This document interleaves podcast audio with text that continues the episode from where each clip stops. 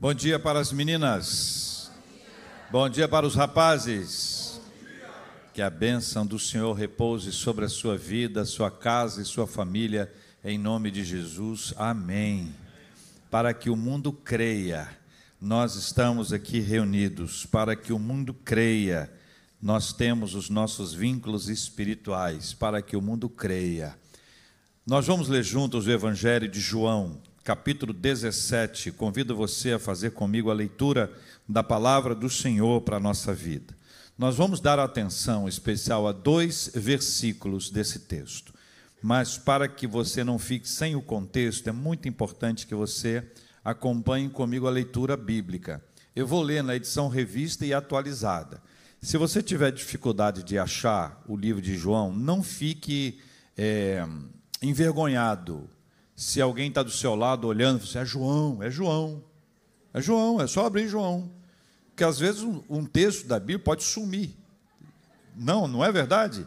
Quanto menor for, mais é.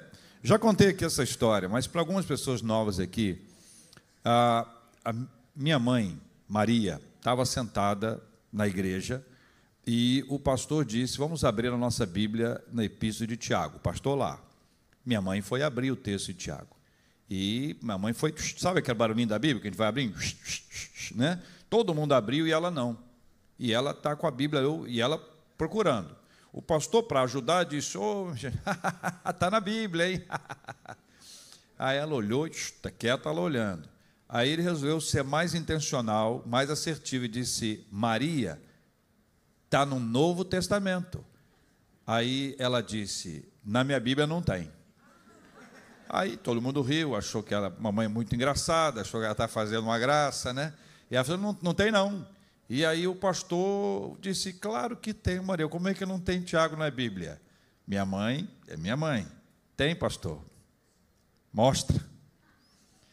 O querido pastor desceu, foi até onde ela estava, abriu a Bíblia dela,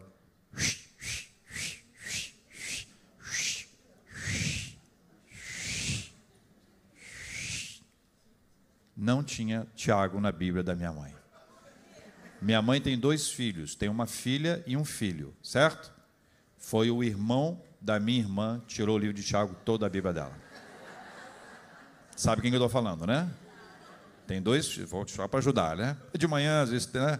dois filhos, um menino e uma menina. Minha mãe tem dois filhos, o irmão da minha irmã que tirou Tiago.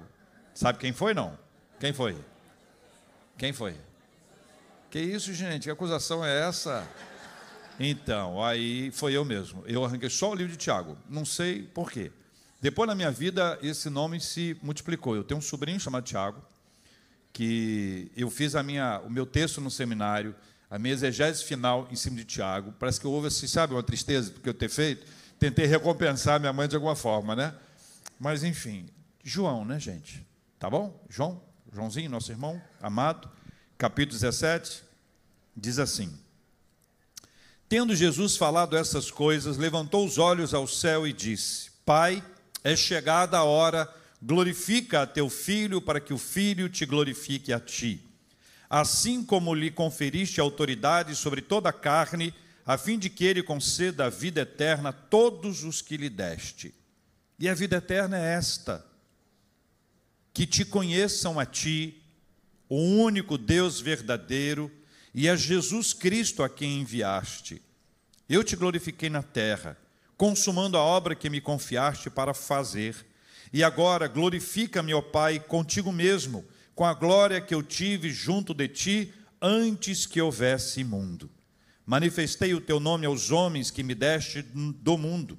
Eram teus, tu os confiaste e eles têm guardado a tua palavra.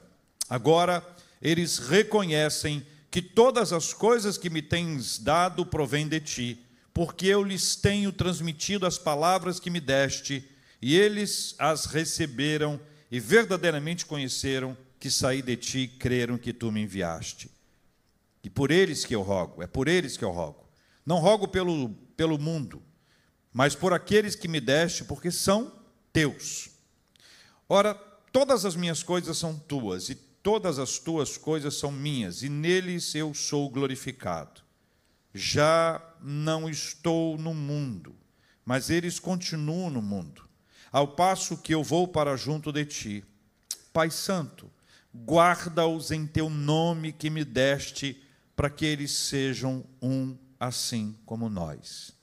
Quando eu estava com eles, guardava-os no teu nome que me deste, e protegi-os, e nenhum deles se perdeu, exceto o filho da perdição, para que se cumprisse a Escritura. Mas agora eu vou para junto de ti, isto falo no mundo para que eles tenham o meu gozo completo em si mesmos. Eu lhes tenho dado a tua palavra, e o mundo os odiou, porque eles não são do mundo, como também eu não sou. Não peço que os tires do mundo, e sim que os guardes do mal. Eles não são do mundo, como também eu não sou. Santifica-os na verdade. A tua palavra é a verdade. Assim como tu me enviaste ao mundo, também eu os enviei ao mundo, e a favor deles eu me santifico a mim mesmo, para que eles também sejam santificados na verdade. Não rogo somente por estes, mas também por aqueles que vierem a crer em mim por intermédio da Sua palavra, a fim de que todos sejam um, e como és tu, ó Pai, em mim e eu em ti, também sejam eles em nós, para que o mundo creia que tu me enviaste. Eu lhes tenho transmitido a glória que me tens dado, para que sejam um, como nós o somos. Eu neles e tu em mim, a fim de que sejam aperfeiçoados na unidade para que o mundo conheça que tu me enviaste e o amaste como também amaste a mim. Pai, a minha vontade é que onde eu estou estejam também comigo os que me deste, para que vejam a minha glória que me conferiste, porque me amaste antes da fundação do mundo. Pai justo, o mundo não te conheceu, eu, porém, te conheci. E também estes compreenderam que tu me enviaste. Eu lhes fiz conhecer o teu nome e ainda o farei conhecer, a fim de que o amor com que me amaste esteja neles e eu neles esteja. Evangelho de João, capítulo 17, versículos de 1 a 26. Eu convido você a voltar os seus olhos para os versículos 20 e 21 mais uma vez e leia comigo, por favor, em voz alta. Não rogo somente por estes, mas também por aqueles que vierem a crer em mim por intermédio da Sua palavra, a fim de que todos sejam um, e como és tu, ó Pai, em mim e eu em ti, também sejam eles em nós, para que o mundo creia que tu me enviaste. Eu queria inicialmente voltar os nossos olhos para o versículo de número 20, a primeira parte dele, onde a gente destaca na tela aqui para você acompanhar não rogo somente por estes, mas também por aqueles que vierem a crer em mim. E aqui nós temos um relato muito precioso, quando a gente aprende isso, guarda no coração de que nós fomos alvos da oração de Jesus Cristo. Nós estamos aqui no primeiro século, nesse século que, a partir dele, a história foi contada sempre mencionando Cristo, depois de Cristo. Nós estamos aqui há muitos e muitos anos de distância, do ponto de vista temporal, do ponto de vista geográfico, e nós fomos alvos da oração de Jesus. Este é um relato do texto que nos apresenta, no meio de um contexto lindo, que fala sobre diversos momentos em que Jesus faz a sua oração, mas nesse caso ele menciona de forma muito, muito direta e objetiva: Jesus orou pelos cristãos de todos os tempos. A oração de Jesus Cristo também foi pensando em nós. E qual o impacto de saber que você foi alvo da oração de Jesus Cristo? Quando uma pessoa que a gente ama ora por nós, nosso coração é confortado. Quando alguém que é importante para a nossa vida espiritual nos acolhe, nos abraça e ora por nós, nós nos sentimos fortalecidos. Quando uma mãe, quando um pai separa o tempo do seu dia para orar pelo seu filho ou pela sua filha, seja abraçando, acolhendo, orando junto, seja ajoelhado, essa declaração que a gente faz quando a gente está em oração pelos nossos filhos, nós estamos mostrando para eles o quanto eles para nós são importantes. E cada filho que sabe que essa oração tem um peso maravilhoso sobre a nossa vida. Nós somos edificados pela oração dos nossos pais. Jesus, a orar, traz para nós todos essa, essa dimensão atemporal da sua oração.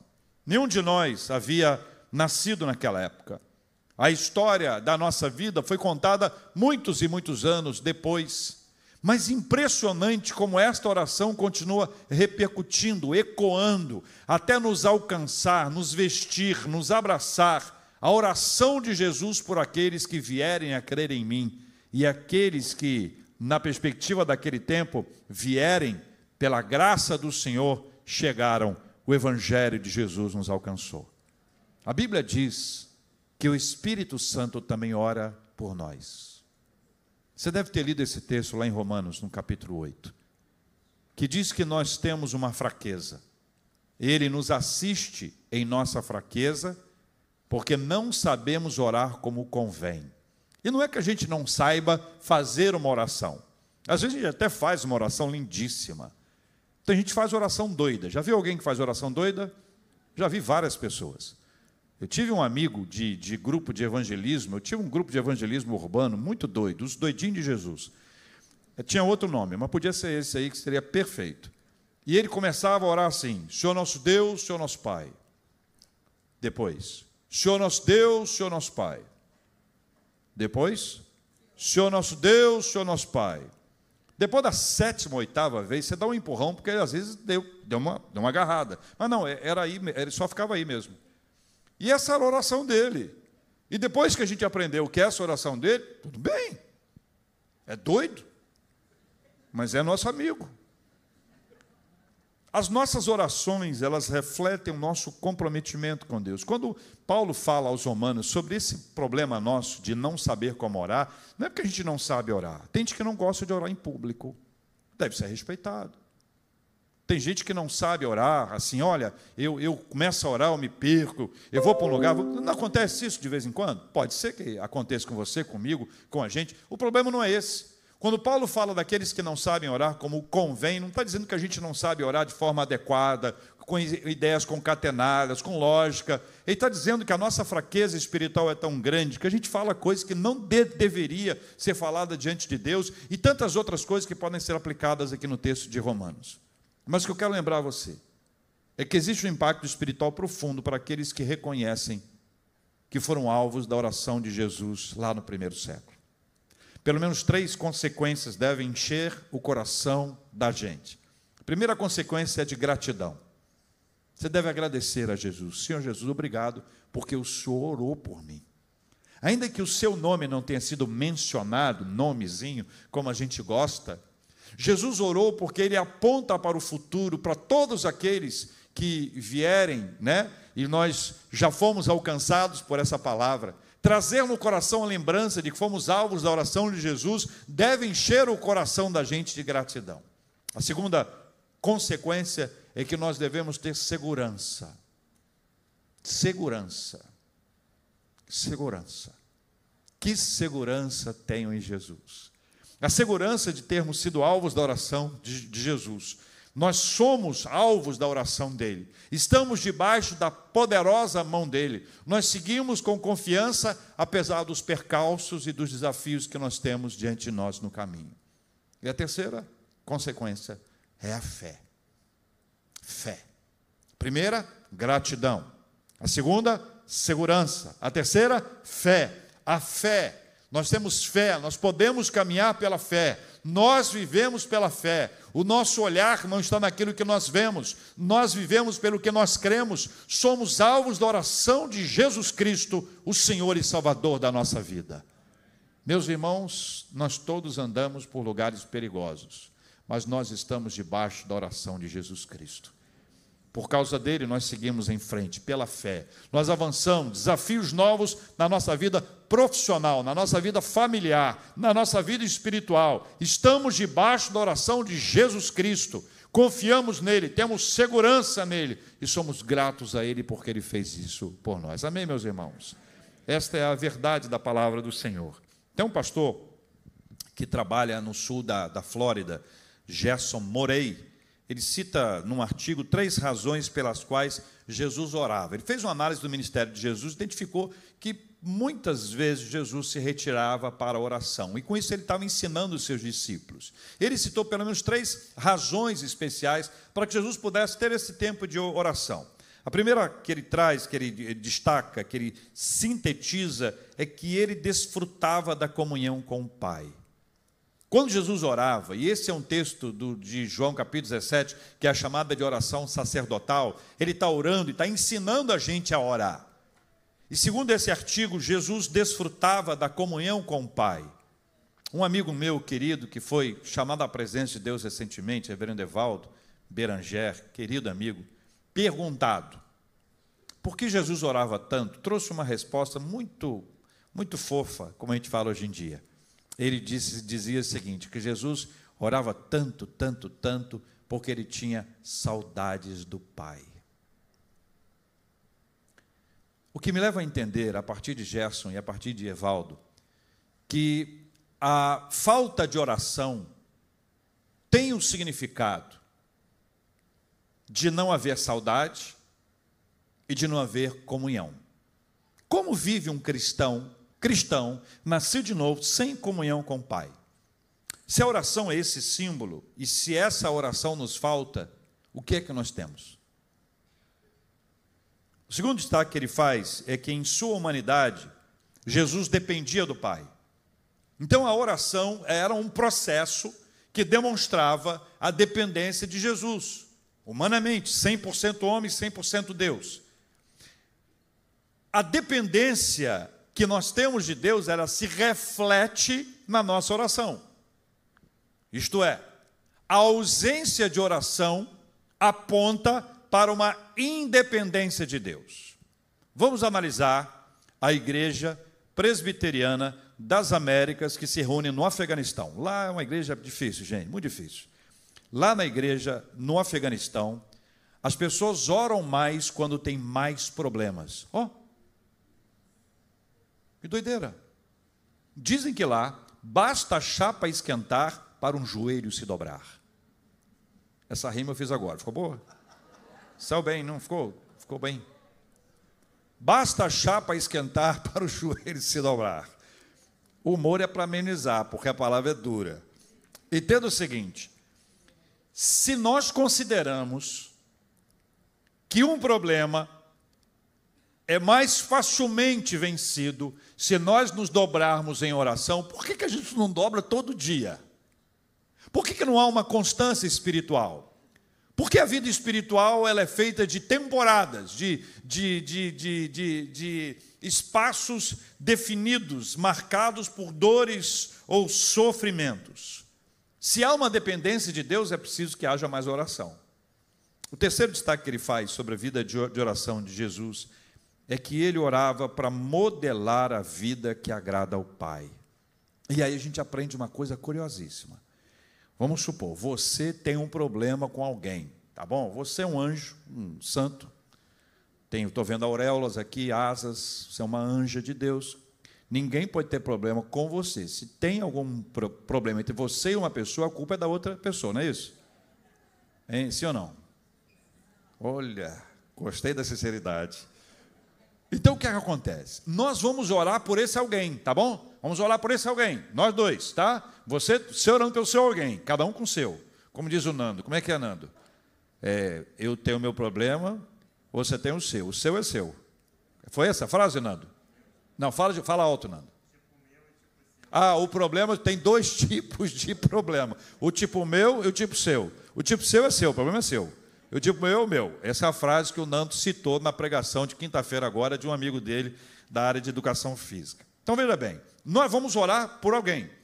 Quando nós estamos dedicando esse tempo para orar, no lugar de Deus mudar a pessoa que está sendo alvo da nossa oração, quem é que está sendo modelado por Deus enquanto a gente ora?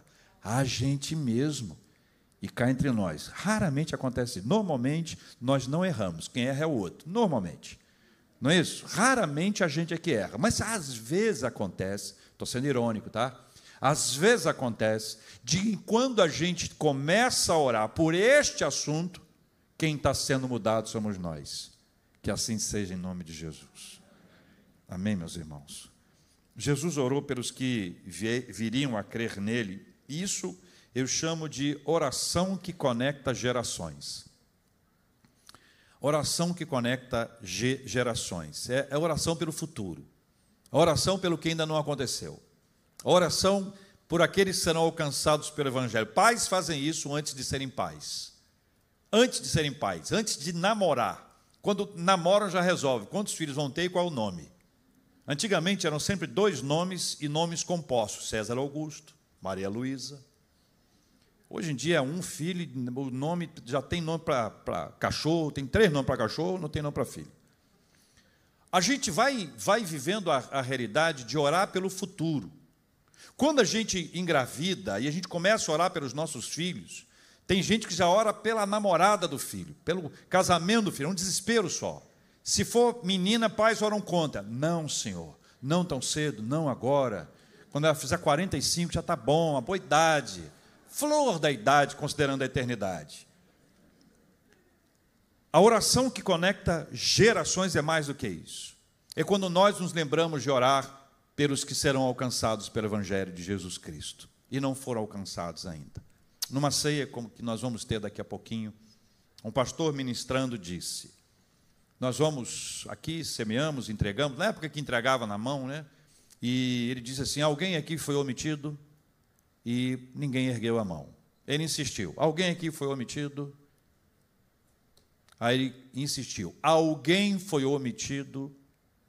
Ninguém alguém chato, né? Quinta, sexta vez, alguém foi omitido, ninguém. Aí ele declarou o seguinte: quer dizer que ninguém foi omitido?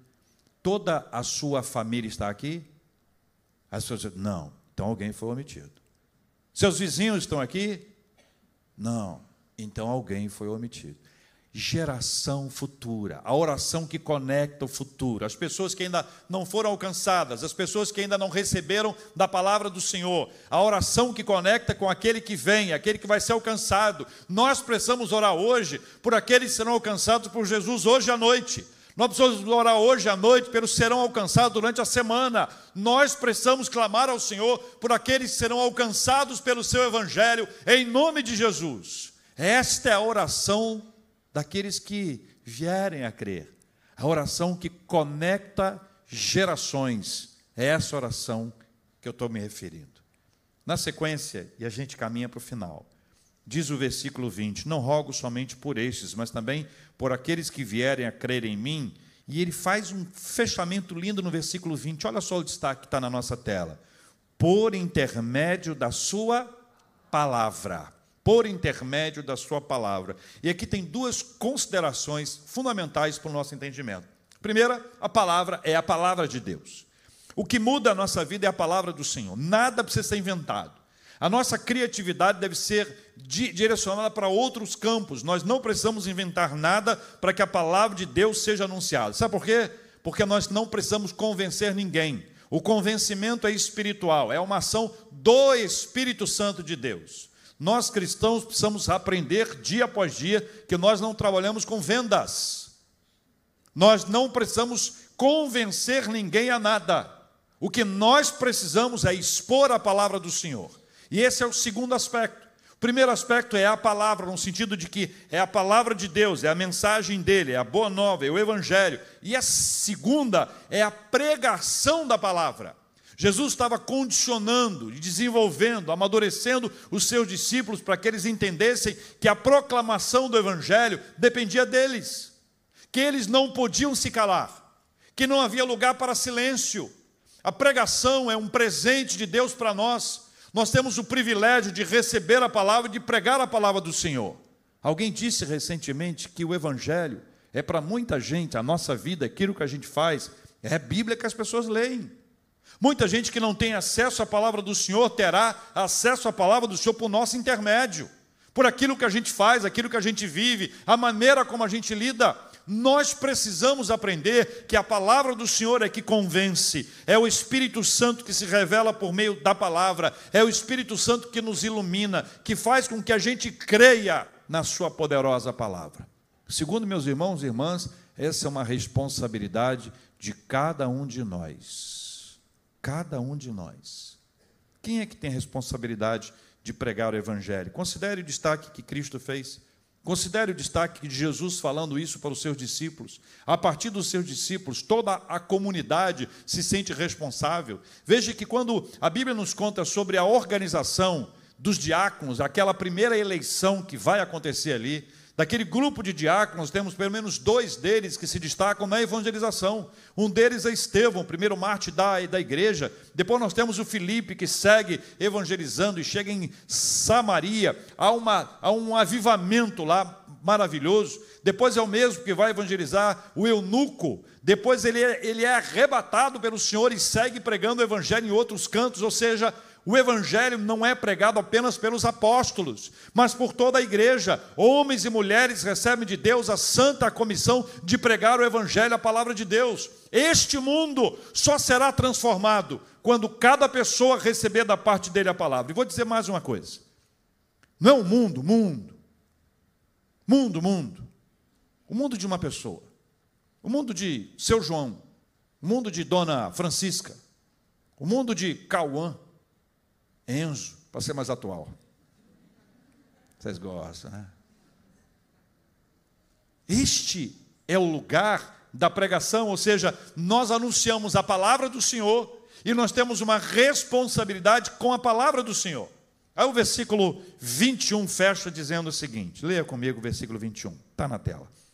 A fim de que todos sejam um, e como és tu, ó Pai, em mim e eu em ti, também sejam eles em nós, para que o mundo creia que tu me enviaste. Olha só, Jesus está falando sobre unidade. Jesus está falando sobre uma palavra que é extremamente importante, que é comunhão. Nós temos na nossa igreja quatro pilares muito importantes. O primeiro deles, e não tem uma ordem de importância, mas é querigma, é a proclamação. Nós temos o didaquê, que é o ensino. Nós temos a diaconia, que é o serviço, e temos a coinonia, que é a comunhão. Quatro pilares desde o começo da plantação da nossa igreja. A coinonia, a comunhão, é espiritual. Olha só, nós temos vínculos, relacionamento com pessoas com as quais nós nos identificamos. Tem pessoas que a gente vai mais com a cara dela. É ou não é verdade? Sim ou não? Agora, tem gente que a gente não vai com a cara da pessoa. Nós não. Tem gente que faz isso, nós não. Nós aqui nós somos angels. Alguns dizem que a pessoa lembra a gente alguém, ou não, eu achei a pessoa altiva, um olhar assim.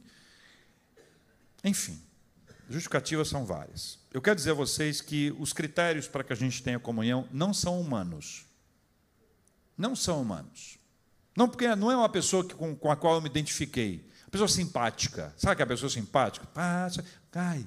Carismática. Que coisa linda aquela pessoa. Quer estar junto. Não é isso. Não é uma pessoa que faz o que eu faço, que gosta do que eu gosto, que mora onde eu moro. Não é isso. A comunhão é espiritual. Existe um, uma, uma linha, existe uma, uma comunicação, existe uma conexão entre nós e a outra pessoa. Quem faz essa conexão é o Espírito Santo de Deus. Jesus estava ali no meio dos seus discípulos. Ele era essa força que agrupava, que trazia para perto as pessoas. Um se comunicava com o outro por meio de Jesus Cristo. É Cristo quem estabelece a comunhão. Portanto, entre cristãos não pode haver não comunhão.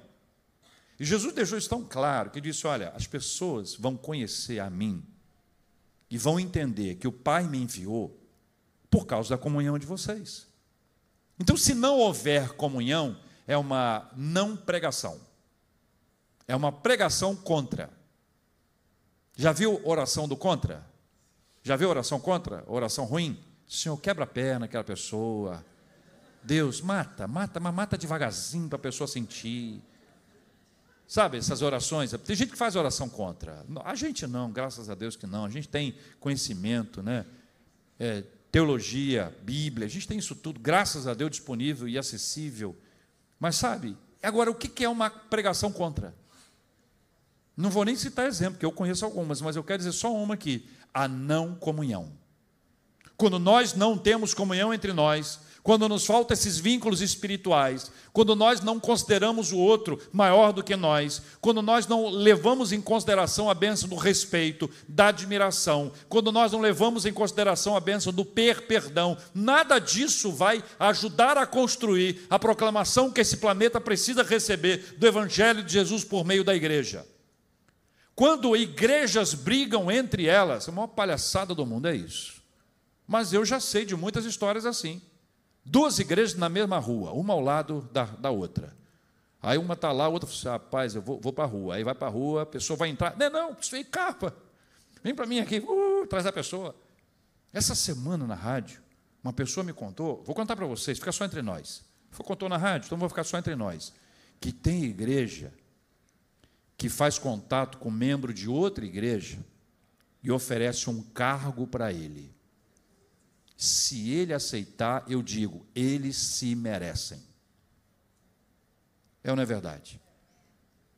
Então a pessoa oferece cargo, oferece espaço, oferece. Gente do céu, que doideira é essa?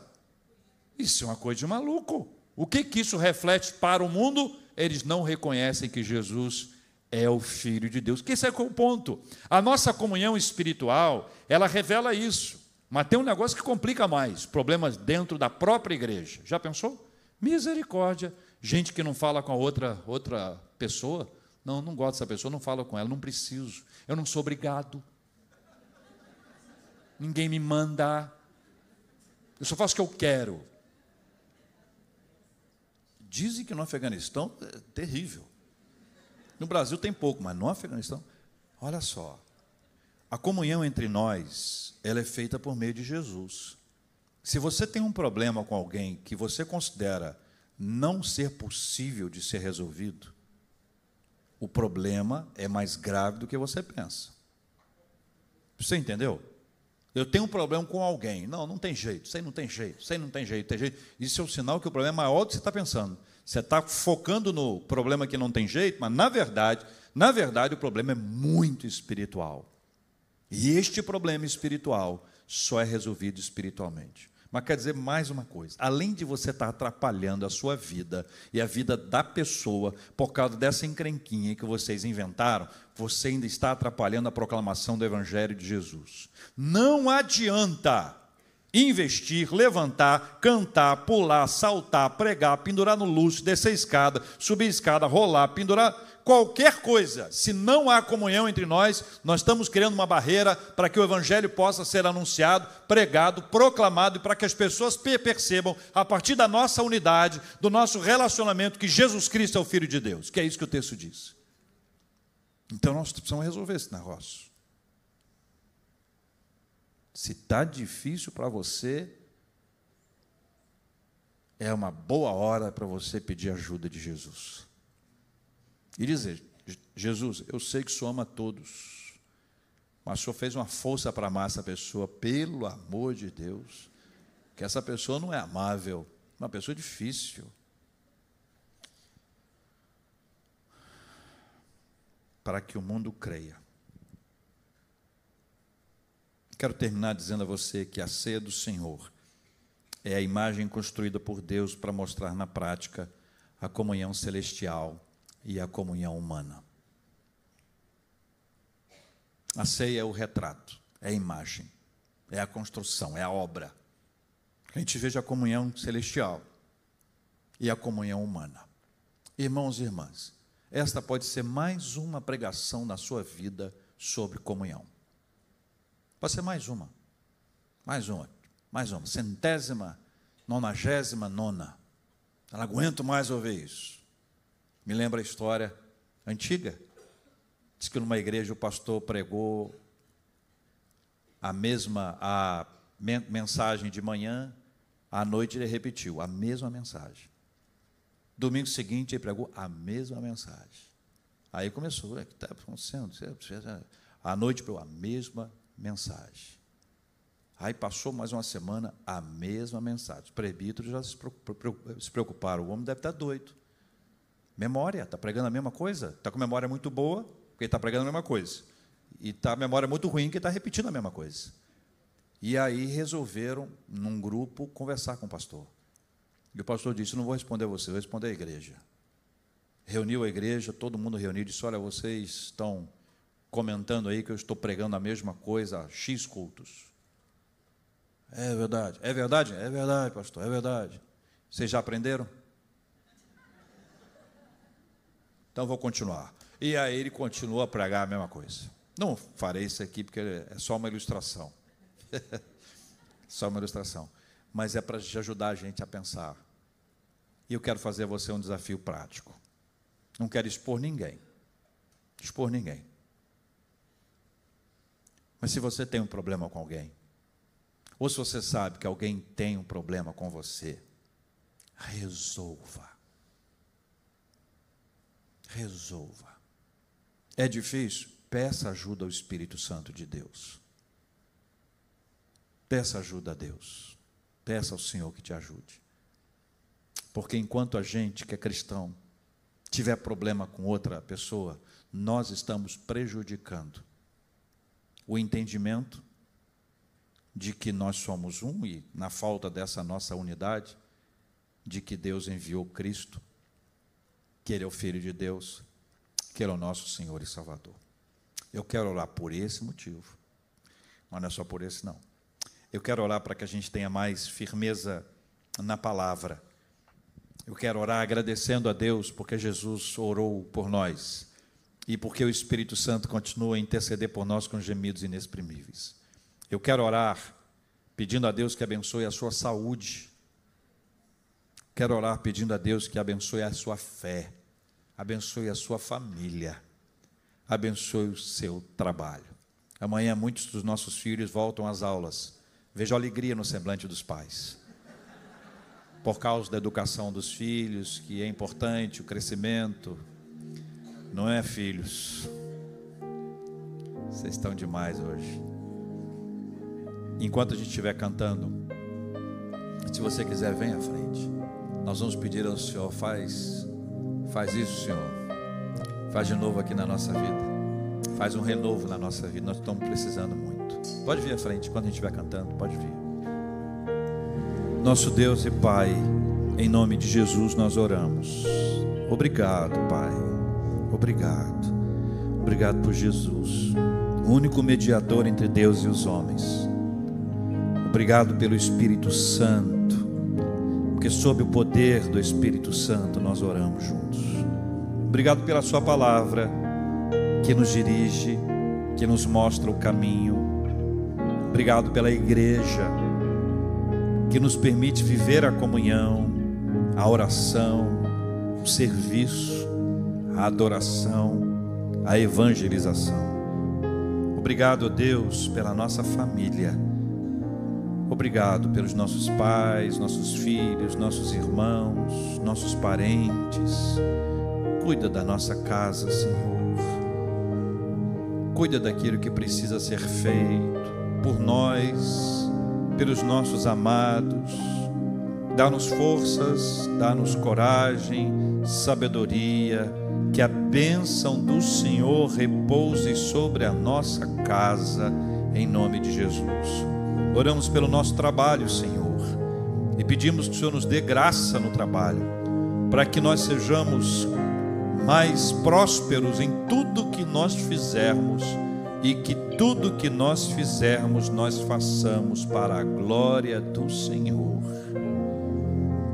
Com honestidade, com justiça, com integridade, com amor, com compaixão, em nome de Jesus, Pai.